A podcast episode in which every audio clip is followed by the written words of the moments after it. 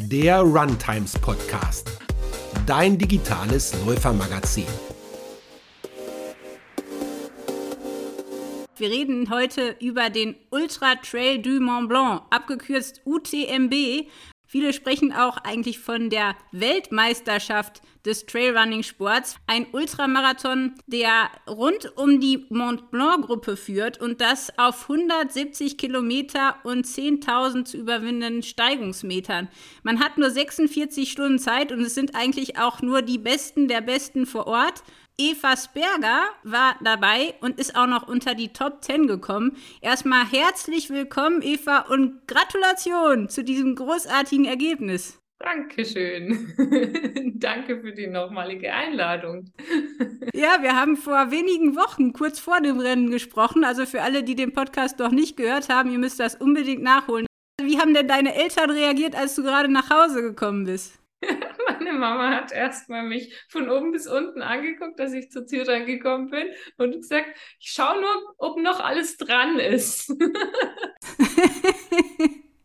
ja, du siehst auf jeden Fall putzmunter aus. Ich dachte jetzt, wenn wir uns sprechen, bist du total müde und fertig und alle, aber du siehst aus, als könntest du morgen schon wieder rennen. Na, heute hält sich die Laufmotivation tatsächlich noch in Grenzen, aber ich bin gespannt, wann sie wieder, wieder auftaucht. Na, müde bin ja. ich schon noch heute. So, jetzt musst du natürlich erzählen. Also, wo fangen wir an? Also, vielleicht nochmal für alle, die dieses Rennen nicht kennen. Vielleicht kannst du nochmal sagen, warum wolltest du immer mal zum UTMB? Was ist so das Besondere daran und seit wann träumst du davon? Oder hast du davon geträumt, da mal teilzunehmen? Also das, das Besondere ist ähm, für mich einfach der Mont Blanc, weil ich auf dem Mont Blanc schon war und weil es einfach schon ein ganz spezielles Gebirge ist, also einfach total wild. Die Gegend, die ist einfach wunderschön da, landschaftlich total super.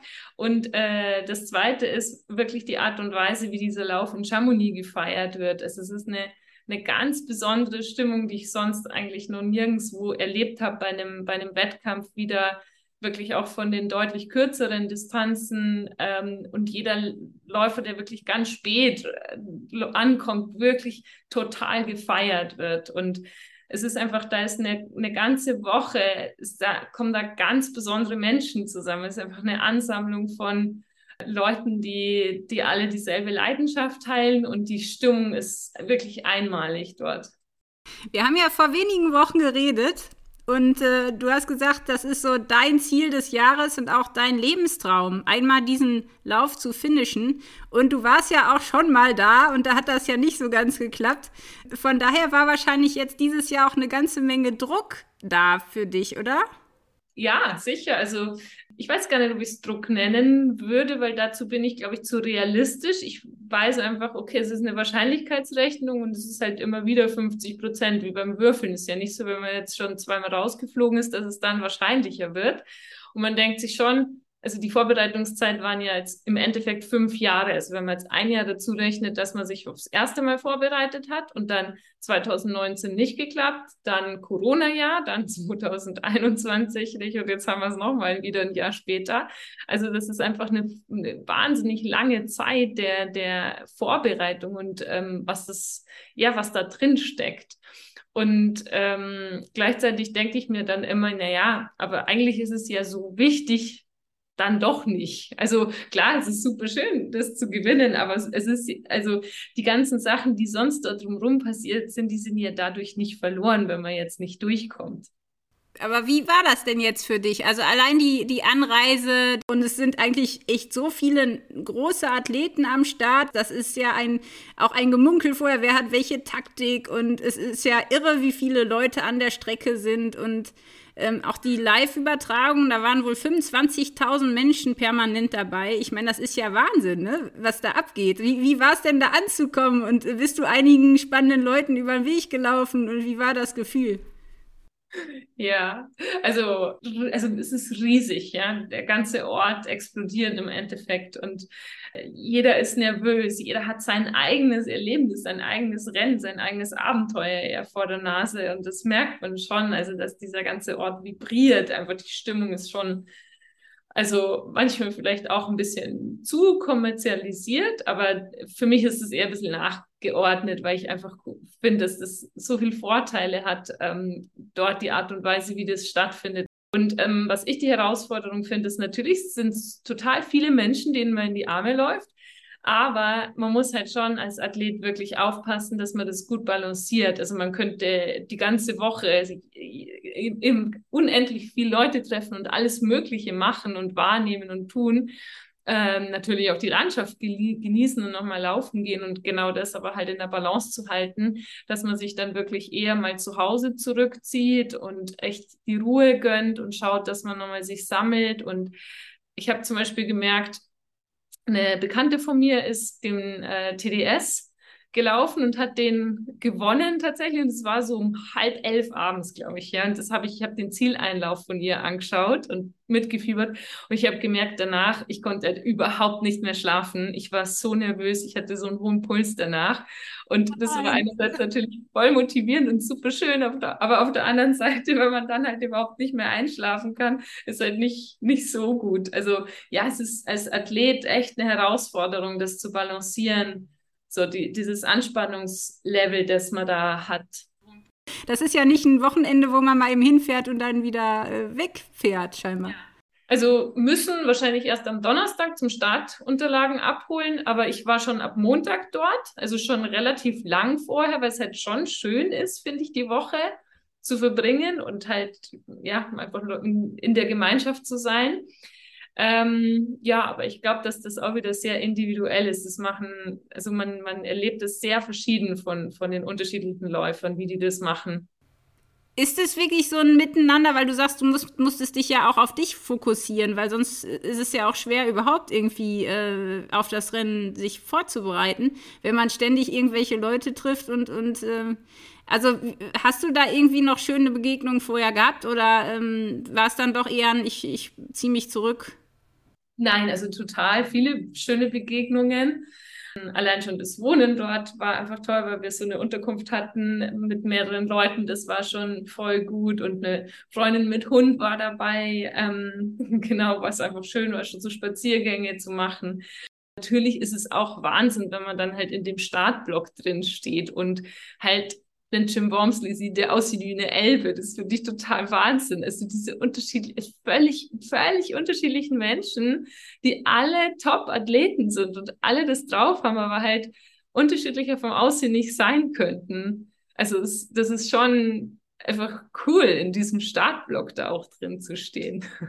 Wie war dann der Anfang? Also man startet ja quasi und läuft durch zwei Nächte, ne? Also es ist ja schon äh, für viele auch nicht einfach. Also mich haben auch einige Hörer gefragt, ich soll dich unbedingt fragen, wie es war, durch so eine Nacht zu laufen und dann noch äh, auf den Trails. Also es ist ja nicht so wie hier irgendwo beleuchtet durch eine Stadt zu, zu rennen. Genau, ich denke, die, die äh, Langs, also die Läufer, die jetzt gerade die Cut-Off-Zeit erreichen, die kommen dann wirklich am Sonntag zur Siegerehrung ähm, gerade an. Also das haben die schon klug zusammengelegt, ne, am, am, Sonntag um 16 Uhr. Und die sind dann halt wirklich, also am, am Freitagabend, äh, 6 Uhr geht's los. Und die laufen dann bis Sonntag 16 Uhr, kommen die an. Und die sind dann wirklich auch zwei Nächte durchgelaufen. Ähm, bei mir war es dann bis, ich glaube, ich war 21 Uhr 15 oder so, war ich, war ich glaube ich, im Ziel. Also ich habe ein bisschen in der zwei, also in die Dunkelheit reingelaufen, aber nicht die zweite Nacht durch. Und ja, wie, wie ist es? Also ich glaube, wenn man jetzt erstmal so vom, vom Start weg erzählt, also man steht halt in dem Startblock drin, das sind die, die Hotels, da sind alle Menschen sind draußen, es ist riesen Trubel und man hat einfach 2500 Leute hinter sich stehen, ja. Es ist auch bedrohlich, weil du weißt, ich möchte jetzt langsam loslaufen, aber man wird fast überrannt von hinten geschoben. Also das ist schon krass, wie das einen auch am Anfang pusht und wie, wie schnell diese Geschwindigkeit am Anfang ist. Und dann sind so die ersten Stunden, da kommt man einfach noch durch ein paar Orte durch, wo ganz viel Stimmung gemacht wird. Also wo du wirklich einen Berg, da wird, stehen lauter Leute und schreien dich wirklich an. Das ist laut ohne Ende. Und ähm, ja, und dann geht's einfach so in die, in die Nacht rein. Und das ist so für mich dann der Punkt, man muss ja die, die, die ersten Meter, das ist eigentlich so, man könnte rennen, ja, man ist, man ist fit, man ist getapert, man könnte, man könnte alles raushauen und das ist eine total schwierige Sache, dass man sagt, hey, langsam, ruhig bleiben. Also gar nicht so, wie es einem jetzt Spaß machen würde zu laufen, sondern eher wirklich ähm, painfully slow, also wirklich so, dass es unangenehm ist, so langsam ist es einfach, ja. Und ähm, ja, und dann finde ich es ganz schön, wenn dann die Nacht kommt, weil ich laufe wahnsinnig gerne durch die Nacht. Ich mag das voll, wenn ich weiß, ich weiß, wie das Mont Blanc Massiv ausschaut und ich kann mir die Berge, ich weiß einfach, wie die ausschauen, auch wenn es jetzt gerade dunkel ist und so mit dem Sternenhimmel und die Ruhe von der Nacht. Und da hat man dann wirklich wieder die Möglichkeit, ähm, bei sich mehr anzukommen und wirklich diese, in diese Ruhe, in diese innere Ruhe auch mehr zu kommen. Das ist vorher eine Herausforderung, wirklich total stark zu schauen, wie geht's mir gerade, bin ich langsam genug, also den Fokus auf sich zu halten. Und am Anfang ist es halt so, man denkt sich, ja, jetzt wird das Rennen so sein und so sein und so sein. Und dann ist halt immer so, okay, hier, das ist nur ein Gedanke, weil es ist, sagt gar nichts aus. Also die, die Gedanken am Anfang, das Gefühl am Anfang sagt einfach nichts, gar nichts, sondern ähm, ein Gefühl für das Rennen kann man einfach frühestens nach, ja, hat man einfach vielleicht nach 15, nach 20 Stunden oder so, da kann man mal eine, eine erste Aussage treffen. Und ähm, ja, von daher ist es halt, für mich war es wichtig, immer wieder zurückzukommen in den Moment jetzt gerade also ich habe mir, ich weiß nicht, wie oft in diesem Rennen mir gesagt, jetzt gerade, also egal ob der Kopf sagt, wie weit oder wie lang oder weiter gerechnet, so jetzt gerade ist der Moment, wo dieses Rennen stattfindet, wo dein Traum stattfindet, jetzt diesen Moment, jetzt dieser, dieser, dieser. Und es ist immer nur ein Moment, ein einziger Moment.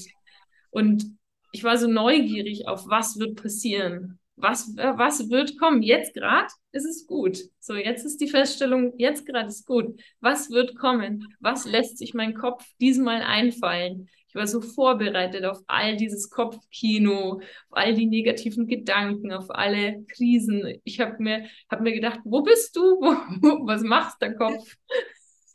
Ich fand das so lustig bei unserem letzten Gespräch, wie du sagtest, dass du einfach dich vorbereitest auf alle Gedanken, die da kommen können, ne? weil der Kritiker sitzt ja im eigenen Kopf und, und kommt auch immer mit, mit schönen alten Sprüchen dann um die Ecke, die man da gar nicht gebrauchen kann.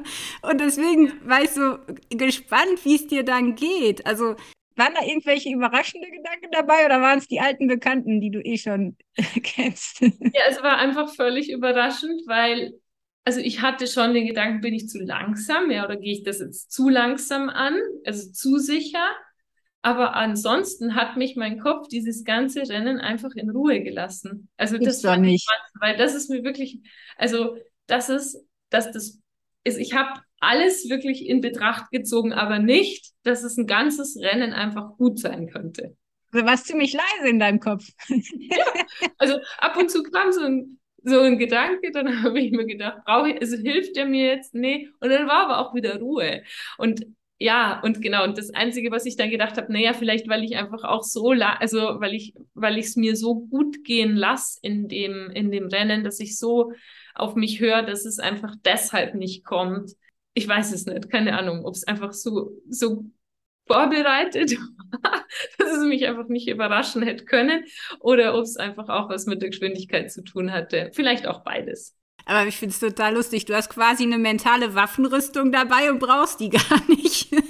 Vielleicht eben gerade deshalb, weil, weil man weiß, man ist auf echt auf alles vorbereitet. Was kann kommen im Kopf, was, was ich jetzt noch nicht vorweg gesehen hätte.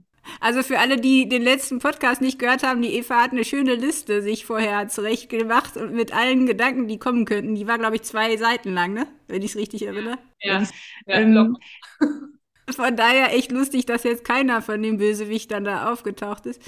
Wie, wie ist denn das dann gewesen? Also du sagtest, du bist recht langsam losgelaufen, dann haben dich wahrscheinlich auch erstmal ein paar Leute überholt. Wenn man irgendwo mal gestartet ist und es hat nicht geklappt, also ich habe dann immer Angst, dass es wieder so kommt. Also die negative Erwartungshaltung ist irgendwie automatisch da, auch wenn ich es nicht will. Hattest du irgendwann Erinnerungen an deine Erlebnisse ähm, zuvor bei dem Rennen oder kam das auch gar nicht vor? Na schon, also schon, dass ähm, die, die Wettkämpfe vorher dann nochmal durch den Kopf gehen, wie war es da, wie ging es mir an verschiedenen Punkten, was ist da passiert. und so. Und dann, okay, dann ist man über den einen Punkt drüber, denkt sich, okay, dann habe ich schon mal jetzt überstanden, also da bin ich schon mal weiter. Okay, und ja, dann war es also schon auf jeden Fall nochmal sehr intensiv, wo ich dann letztes Jahr aussteigen musste. Ähm, da musste ich ja, bin ich ja x-mal sitzen geblieben und, und x-mal so auf Steinen gesessen und habe halt geschaut, wartet, geht's wieder weiter. Dann, also das, das ist dann schon nochmal so zwischendurch da gewesen. Ah ja, okay, hier war das. Aber jetzt nicht im negativen Sinne, sondern einfach nur nochmal, ja klar, das ist letztes Jahr passiert. Und ähm, also tatsächlich war das irgendwie bei mir nicht so, so, oh Gott, was ist, wenn das jetzt nicht klappt? Das hatte ich irgendwie nicht. Mm, das ist ja super. Und du sagtest, du magst den Mont Blanc. Was für alle, die jetzt noch nicht da waren, was ist das Besondere? Was, weil du sagtest auch, du kennst das. Also es scheint ja wirklich ein Ort zu sein, den du liebst. Also was, was ist da so, was passiert da, was sieht man da alles? Also ja, genau, einfach die, die Traverse habe ich mal gemacht. Ähm, so, da startet man in, in Le Contamin, also auf der italienischen Seite ist es, glaube ich, und ähm, geht dann äh, so auf mehrere Tage über den Mont Blanc drüber. Da das war, glaube ich, eine meiner schönsten Bergtouren, die ich hatte und wirklich auch wild, weil man da über so einen Schneegrat drüber geht, wo manche so drüber robben, so beide Beine auf beide Seiten rüber. So, also das ist halt schon, es ist halt ein sehr wildes Gebirge und ähm, das kann man schwer beschreiben, wenn man dann nicht dort gewesen ist. Die Berge sind wirklich un unsagbar schön. Es ist einfach atemberaubend schön da und auch den Sonnenuntergang dann, da läuft man quasi ähm, runter nach Valosin, ist so die letzte Verpflegungsstation und da oben im Sonnenuntergang, es schaut so schön aus. Und dann eben auch, wenn man, wenn man dann nochmal den letzten Anstieg, nochmal die letzten 1000 Höhenmeter hochgeht, ähm, über quasi eigentlich, man könnte runterlaufen nach Chamonix, aber man geht nochmal 1000 Höhenmeter hoch so, und hat halt dann den Ort im Blick und den Mont Blanc im Blick und es ist gerade die Abendsonne da und es, es ist einfach, es ist fantastisch schön, wirklich. Ja. Ja, man muss sich das wahrscheinlich echt mal anschauen. Wie war das denn mit den Zuschauern? Weil ich habe gehört, es waren gefühlt überall Leute. Das kennt man ja kaum, also von Nachtläufen, dass da Menschen an der Strecke stehen. Hattest du wirklich, weil du sagtest, du liebst das durch die Nacht laufen, also hattest du da wirklich Ruhe also wenig Punkte, würde ich jetzt sagen, wo mal Leute sind an Verpflegungsstationen oder so. Aber jetzt in der Nacht habe ich jetzt nicht den, den Eindruck gehabt, dass da jetzt furchtbar viele Leute gewesen wären. Und insgesamt war es auch super viel, also viel, viel schwieriger, die, die, die Stationen anzufahren, weil die überall äh, Straßensperren eingerichtet haben. Und aber für mich war es nicht ersichtlich, dass die Supporter auch nicht hinfahren können zu den Verpflegungsstationen, sondern man hätte Busticket buchen müssen. Das war mir einfach nicht klar. Jetzt hatte ich voll mhm. Glück, dass der Johannes einfach sein Rennrad mit dabei hatte und einfach dann das Auto stehen lassen konnte und dann mit dem Rennrad halt hingefahren ist. Aber es, wenn man das nicht gehabt hätte, da ist bei vielen nochmal so ein Schockzustand gekommen. Und aber ich glaube, dass am Ende muss es halt so sein, weil wie du gesagt hast, wenn 25.000 Leute in diesen Ort kommen und da halt unterwegs sind überall, dann, dann muss es einfach auch Regeln geben dafür. Hm. Ja, die 25.000 waren halt am Bildschirm, ne? Die haben das Rennen halt digital so, verfolgt. Okay. Na, aber ich glaube, dass ähm, schon auch einfach so viele Leute da sind, weil es sind ja schon 10.000 Ich glaube auch, ja. Und dann die ja. Betreuer und die Familien und überhaupt, wer da noch mitkommt und so. Also es ist schon viel, viel Leute, viel Menschen.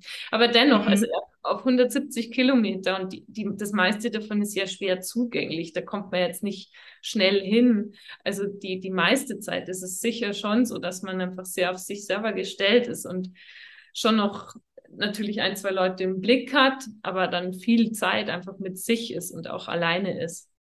Und was liebst du daran so? Für viele ist das ja total unheimlich, nachts durch, durch die Berge zu rennen, weil man muss ja immer aufpassen. Und also was, was findest du daran so schön? die Stimmung, die, die, die, ich habe einfach den Bergen für mich, das ist wunderbar. Ich finde das einfach total schön. Ich mag das gern, diese absolute Ruhe, Stille und Reizarmut. Ja.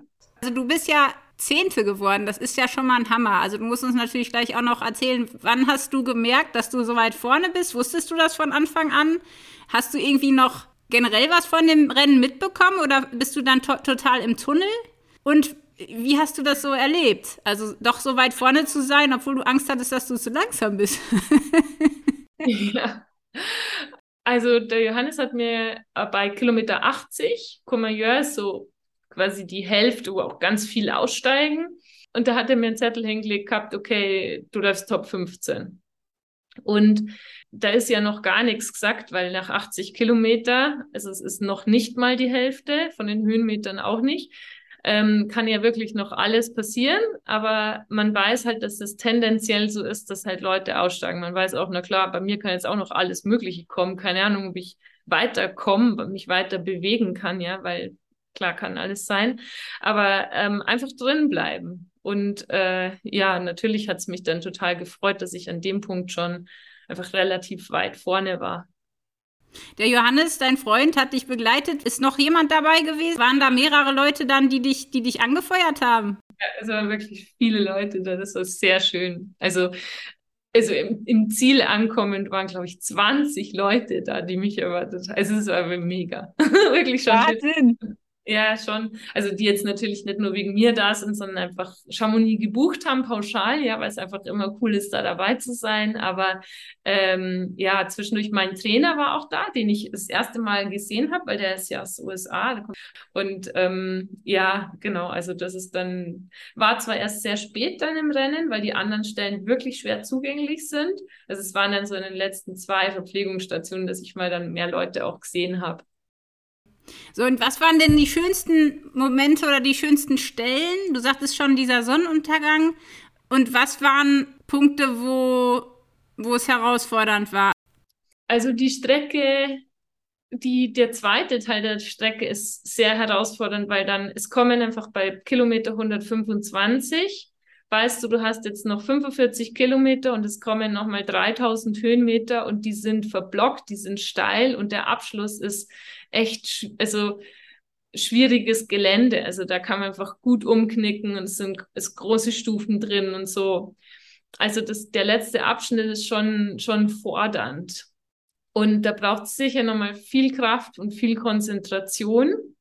Und was war so das Highlight? Also ähm, ja, ganz bestimmt so den, also wo die letzten 1000 Höhenmeter losgehen, also Col Monte, da wusste ich, wenn ich da angekommen bin und mir geht es einigermaßen gut, dann ist das Rennen einfach fertig. Also gut, man kann immer noch umknicken, es kann immer noch, man kann sich immer noch das Bein brechen, aber zumindest ist jetzt mal alles, was sonst, also es ist ja wahrscheinlich, dass man jetzt ankommt. Und das war einfach dort ankommen, es ist Sonnenuntergang und dann waren da auch noch die anderen mit äh, Jubel und also haben einfach noch mich nochmal angefeuert kam dann auch noch eine andere Bekannte, die gesagt hat, so Eva, jetzt muss Gas geben. So, das ist die, die Ildiko, die ist einfach ein paar Mal schon gelaufen ist. Und sie so, so, und jetzt musst du Gas geben, weil du verlierst jetzt sonst deinen zehnten Platz. Und jetzt, jetzt, jetzt mach mal vorwärts. So Freunde braucht man dann auch, ne? das war dann nicht mehr so, mach ruhig, mach langsam, sehr geduldig, sondern nein, nein.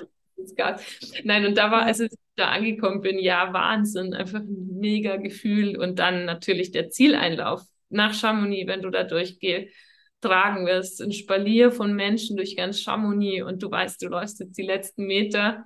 Ich, ich muss sagen, die letzten Stunden war ich gestresst, weil ich einfach wusste, zwei Mädels sind hinter mir und der zehnte Platz ist einfach in Gefahr.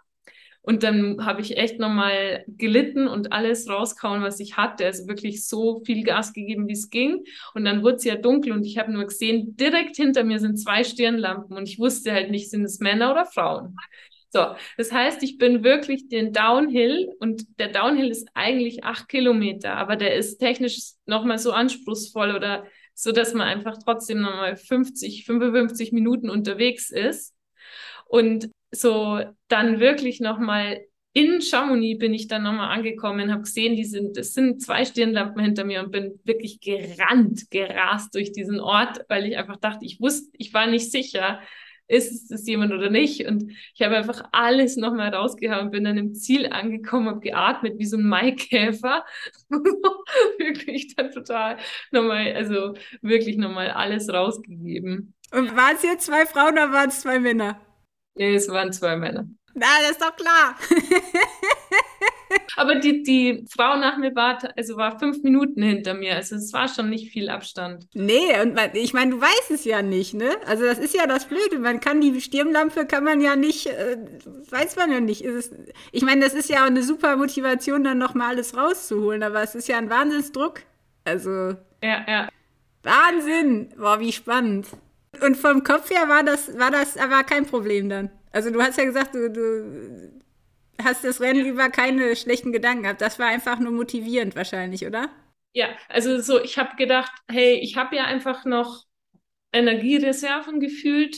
Ich kann jetzt auch noch mal Gas geben. Das ist, das ist okay, das passt. Ähm, so, ich will das. Zwischendurch war dann so, okay, ist es mir zu blöd, ist mir egal ich bin zu müde, um nochmal zu pushen, lasse ich sein. Und dann habe ich gedacht, nein, Eva, das tut dir danach so leid. Jetzt komm, auf geht's jetzt. Ja. Streng dich an, gib alles. Und ähm, nee, das hat dann schon gepasst. Also der letzte Downhill hat mich schon noch mal gescheit gestresst. Da habe ich schon geflucht, weil ich einfach dann will man einfach ankommen. Und es, ist, es sind ja nur acht Kilometer, aber es dauert so lange, da nochmal runter. Es ist nochmal so steil. So, ja, da war es dann schon so, oh, oh, oh, oh, durchhalten, durchhalten, durchhalten. Aber ja, also weit weg von einer wirklich starken Krise, würde ich sagen. Wahnsinn, ey, wie toll. Ja. Das, das ist echt der Hammer. Und wie, wie macht man das mit der Müdigkeit? Also, weil das ist ja wirklich gefährlich, ne? Du sagst ja, es ist ja auch sehr technisch anspruchsvoll, die Strecke, vor allem der Downhill, der letzte. Wie kriegt man das hin, wenn man so müde ist? Weil du hast ja keine, wahrscheinlich die Nacht vorher auch schon nicht geschlafen oder die meisten schlafen wahrscheinlich die Nacht vorm Rennen nicht und dann die Nacht im Rennen nicht. Manche laufen sogar zwei Nächte. Das ist ja, äh, äh also gibt es da irgendwie außer Koffein, äh, obwohl das ja wie vielen wieder auf den Magen haut, aber wie, wie bleibst du denn dann wach also und, und konzentriert? Hm. Ich finde eigentlich, dass es eher einfacher wird, wenn es technisch anspruchsvoll ist, dass ein das wieder aufweckt. Aber ich habe keine Schwierigkeiten mit Müdigkeit. Das habe ich nicht so. Das kenne ich von anderen schon, aber das geht mir nicht so. Ich kann, mhm. glaube ich, wach bleiben. Das ist nicht eine Schwierigkeit, die ich habe. Na super. Und magentechnisch war es diesmal auch alles okay. Ja, völlig phänomenal. Wirklich. Also, das gibt's doch gar nicht. Ich das nicht sagen, ne? weil ich meine, es klingt jetzt so, als wäre das Ding einfach, also es ist alles andere, es ist wirklich äh, am weitesten entfernt von einfach sein kann. Aber nein, aber äh, verglichen mit dem, worauf man sich einstellt, was wirklich einfach ein, ein super Rennen. Und ich glaube aber schon, dass halt einfach auch das dem geschuldet ist, dass ich mich wirklich auf alles vorbereitet habe, auf was ist, wenn ein Konflikt mit dem Johannes entsteht? Was ist, wenn wir irgendwie beide müde und, und schlecht drauf sind? Was ist, wenn mein Kopfkino anfängt? Was ist, wenn Magen? Was ist, wenn Stock? Was ist, wenn dieses? Was ist, wenn jenes? Also wir haben uns wirklich auf alle Eventualitäten eingestellt und Pläne gehabt für alles und ja, genau. Und dann ist es aber halt schon wirklich schön, wenn man auch mal wieder so ein Rennen haben darf. Und das finde ich einfach toll, weil ich dachte einfach, das ist schon einfach nur Leiden. Ja, man muss es einfach aushalten und in dem Moment durchstehen. Und es war aber wirklich, ich kann sagen, es war wirklich eine schöne Erfahrung für mich, diesen UTMB zu machen. Und es freut mich ehrlich, dass das einfach mal wieder ein Rennen war, wo es gut war. Das ist so schön. Ja. Vor allem, du hast ja, du wolltest ja so gern genießen auch, ne? Ich meine, es ist ja auch verrückt zu sagen, ich möchte dieses Rennen genießen bei 170 Kilometern und 10.000 Höhenmetern. Aber dann hast du es ja wirklich genossen. Ja, ja, schon. Und wie war der Zieleinlauf? Du sagtest schon, es ist irre, da durch die Massen zu laufen und du hast nochmal einen Endspurt gemacht. Wie war es dann im Ziel zu sein? Wer ist dir, wahrscheinlich ist Johannes dir als erster um den Hals gefallen? Klar, Johannes natürlich bin ich direkt in die Arme gelaufen.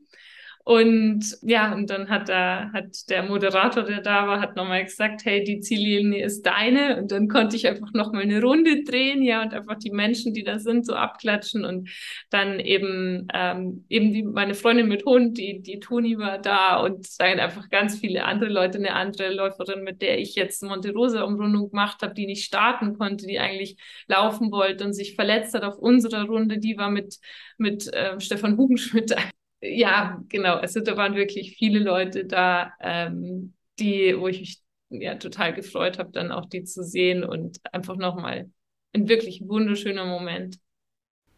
Und äh, was hast du dann so, also hast, habt ihr das ordentlich gefeiert oder äh, konntest du eigentlich gar nicht mehr feiern, weil du durch warst? Na, also dann hat es, glaube ich, so ein bisschen gedauert, halbe Stunde oder so und dann habe ich einen Schüttelfrost gekriegt. Ich habe aufgehört, also meine Zähne haben geklappert. Ich hatte eine Daunenjacke und so dabei, aber dann fährt wirklich der Kreislauf runter und dann war es ja auch schon elf in der Nacht. Und dann äh. geht es einfach schon nach Hause. Also da denkt man sicher nicht an Feiern in dem nee. Moment. Nee, ja. nee, da denkt man nur an Schlafen und eine Suppe wahrscheinlich. Ja, ja genau. Wahnsinn. Und äh, ja, ich habe ja gehört, ihr habt jetzt Hochzeitsringe gesucht. Also die Hochzeit wird ja gerade geplant. Ihr beide, du hast gesagt, ihr habt euch auch gut verstanden. Also die ist jetzt nicht in Gefahr, die Hochzeit. Also ich ja muss sagen, auf der Fahrt hin haben wir schon nochmal, sind wir so, so richtig schön satt aneinander, zweimal. Und es war so gut, weil, weil wir dann genau nochmal sehen konnten, okay, und was hat jetzt uns dazu hingeführt und was, wie können wir es wie können wir das wirklich verhindern? Also da haben wir uns wirklich auch viel damit beschäftigt, wie das für uns beide gut funktioniert. Und das, das war ja einfach auch total schön zu merken, auch das hat so gut funktioniert und es war für uns beide einfach auch so ein verbindender Moment und ähm, ja, wirklich schön, wirklich schön. Es ist eine totale Herausforderung. Also für Paare ist so ein Rennen immer entweder schweißt ein mehr zusammen oder es ähm, gibt kleine Brüche. Ne? Also höre ich immer wieder. Ja. ja. Also ich will jetzt eigentlich gar nicht alles so rosa zeichnen. Ich bin eigentlich immer so der Typ 100% ehrlich und alles mitteilen. Also von daher nochmal betont, es ist nicht immer so und das ist nicht selbstverständlich. Ja. Ich weiß auch, dass es wieder anders sein wird. Ja, du hast aber auch einige Brocken hinter dir, ne? Also es ist ja nicht alles ideal gelaufen. Genau, aber das einfach nochmal dazu gesagt. Das ist schön. Mhm. Es gibt wenige Rennen, die so sind. Und dann gibt es aber wieder ganz viele andere, wo es ganz anders ist. Ich freue mich echt so, dass es für dich jetzt so schön war, gerade nach den letzten Erfahrungen und du hast so hart gearbeitet, eine fünf Jahre reingesteckt. Mhm. Ja, also nein, von daher gehe ich mit einem Sack voll wirklich ganz tollen Erinnerungen raus und es hat sich rentiert. Ähm, und jetzt kommt schon langsam, schleicht sich wieder die Frage ein, what's next? Ja, genau. Was ist denn jetzt? Das war dein Lebenstraum. Was machst du jetzt? Jetzt schauen wir mal. Ja. Auf jeden Fall wird geheiratet. Die Frage, die sich dann natürlich stellt, heiratest du in Laufschuhen oder nicht? ich frage mal bei Salomon an, ob sie mir bei weiße Laufschuhe anfertigen, in Ultra in weiß. oder vielleicht auch nicht. oh, das wäre herrlich, ja.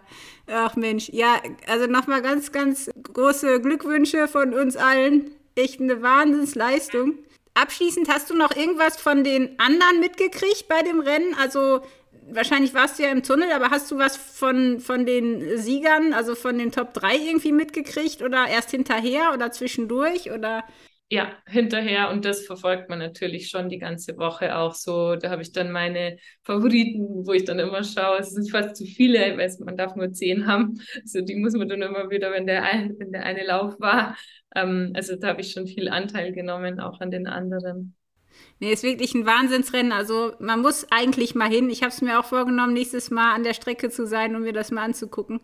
Und äh, ja, Eva, Mensch, erhol dich gut. Ist jetzt ein großes Stück Kuchen.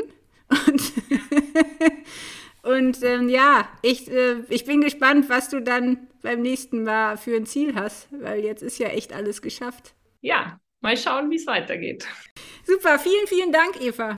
Danke, bis dann. Tschüss. Das war der Runtimes Podcast.